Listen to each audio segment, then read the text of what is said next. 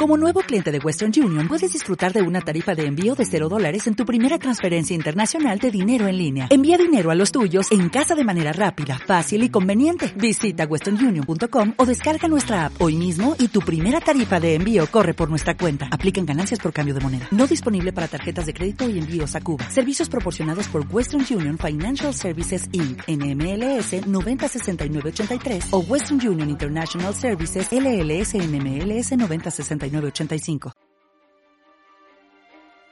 Buenas noches. Estás escuchando Voces en tu cabeza, el podcast con historias de terror y misterio enviadas por autores hispanos independientes.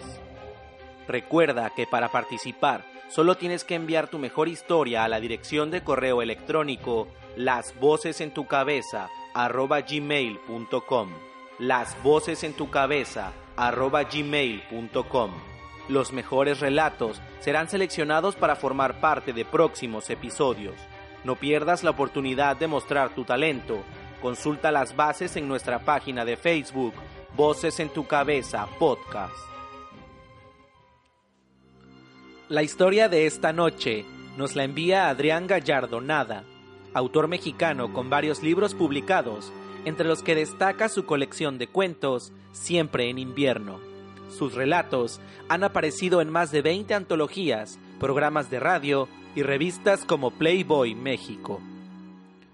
Voces en tu cabeza presenta La prisión de la carne.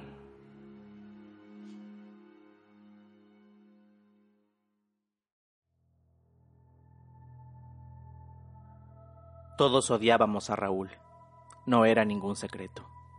Era un maldito hijo de puta que había convertido nuestro vecindario en un basurero, llenándolo de drogas y pandillas, aterrorizando y robando a todos sus habitantes, al punto que nadie se atrevía a llamar a la policía cuando él y su pandilla llevaban a cabo sus abusos y extorsiones a plena luz del día, sin el más mínimo temor a represalia alguna.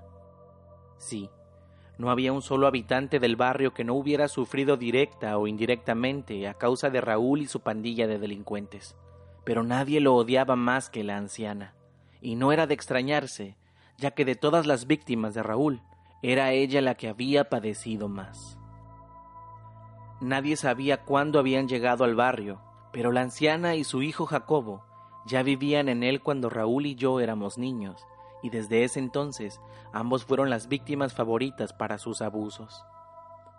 La anciana siempre estaba sola, y aún en esos años ya era tremendamente vieja. Algunos atribuían a esto la condición de su hijo, el pobre Jacobo, cuyo cuerpo era pequeño y retorcido, en contraste con una enorme y bulbosa cabeza cubierta de tumores, carecía de piernas y sus largos y esqueléticos brazos eran casi inútiles. Uno de ellos terminaba en una especie de garra con tres dedos que apuntaban a diferentes direcciones. Su piel era pálida y delgada, a través de ella podían verse sus venas de un color azul intenso. Era una criatura miserable, pero inteligente. Su único ojo funcional, el otro yacía oculto bajo una masa de tumores rojizos, observaba al mundo con un brillo de comprensión y sensibilidad. La anciana, su madre, lo había educado ella misma enseñándole con paciencia a leer y a comunicarse dando golpecitos con los dedos sobre un tablero. Todos en el barrio estábamos acostumbrados a su presencia, pero muy pocos se atrevían a mirarlo directamente cuando su madre lo sacaba a solear o a vernos jugar al fútbol, arrastrándolo en una especie de carretilla. En general, nadie se atrevía a hacer ningún comentario. La anciana tenía fama de bruja, y algunos valientes murmuraban que el padre de Jacobo era el mismo diablo. Yo nunca lo creí. Desde muy joven me interesó la medicina y pronto comprendí que el pobre niño era tan solo un accidente genético o el fruto de una enfermedad. Casi todos lo tratábamos bien, algunos por superstición, otros por sincera compasión. Raúl era la excepción. Se burlaba de él y de su madre, apoyado por otros chicos a quienes doblegaba intimidándolos les arrojaban basura y rompían las ventanas de su pequeño departamento. Aún de niño, Raúl era aterrador. Llegó incluso a tirar a Jacobo del carrito que su mamá había construido para él, en una ocasión que lo dejó afuera de la tienda para que él observara los coches pasar. Sí, Raúl era malo desde ese entonces, y el paso de los años no hizo más que empeorarlo, así que nadie se extrañó cuando rebasó sus propios límites e hizo algo tan terrible que nos obligó a tomar cartas en el asunto.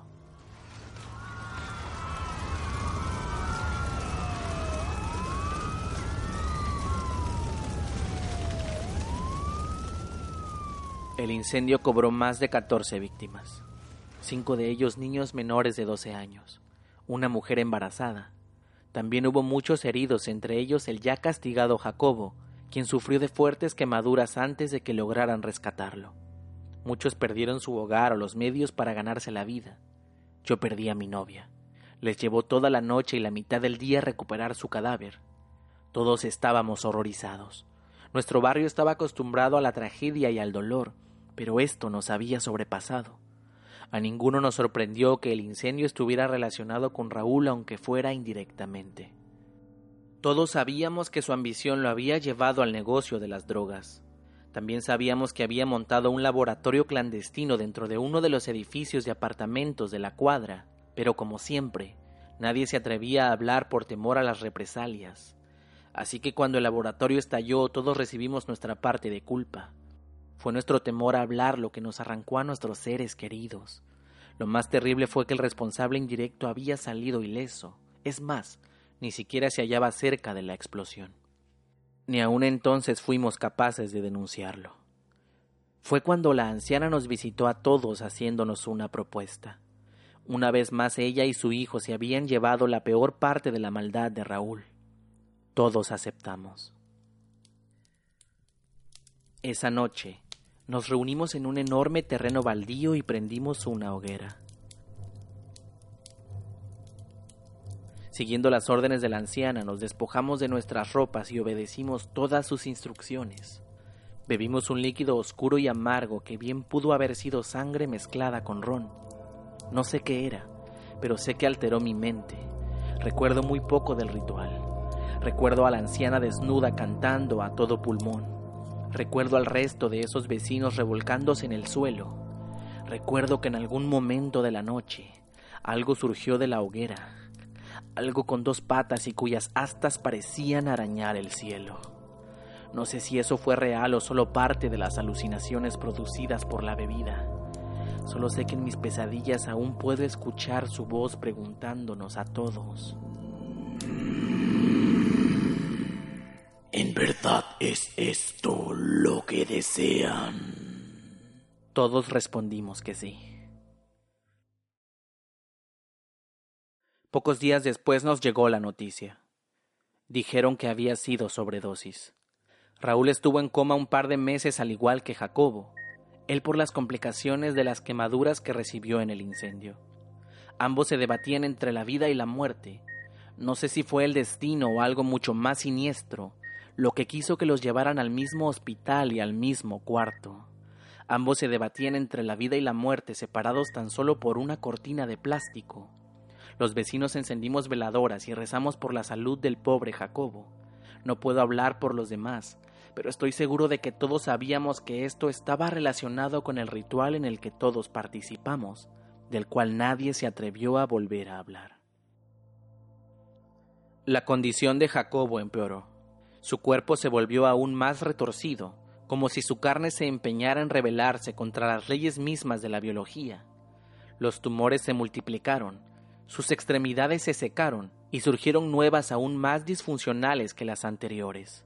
Los doctores estaban azorados, quedaba poco en esa criatura que pudiera clasificarse como humano, y no podían explicar la razón de estos cambios. Por otro lado, Raúl mejoró rápidamente. Cuando salió del hospital era un hombre nuevo. Volvió a estudiar, se volvió amable y ayudó a reconstruir el edificio dañado colaborando con diversas labores caritativas. Abandonó para siempre las drogas y deshizo su antigua pandilla. Cuando la anciana murió, él pagó el funeral y fue el doliente más afligido. Algunas personas se sorprendieron ante el cambio, nosotros no.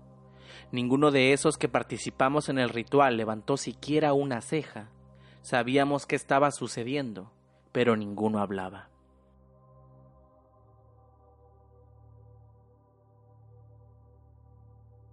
Han pasado muchos años desde esto.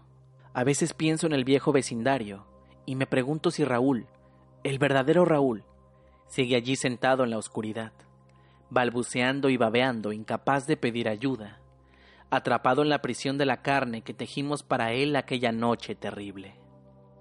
Me pregunto qué será de la vida de Jacobo. Escuché que se había casado y que era un hombre respetable y feliz. Eso espero. Escuché también que a veces manda dinero para comprar los alimentos y las medicinas que su antiguo cuerpo requieren. No sé quién alimenta a Raúl ahora. Solo sé que pasa los días sentado en un carro de madera recibiendo limosnas. En mi imaginación lo veo cubierto de tumores y verrugas, agitando sus extremidades deformes suplicando piedad, quizás incapaz de comprender lo que le había sucedido. Lo imagino observando a Jacobo alejarse portando su antiguo cuerpo y deseando haber sido una mejor persona. Repaso la escena una y otra vez y nunca puedo evitar sonreír.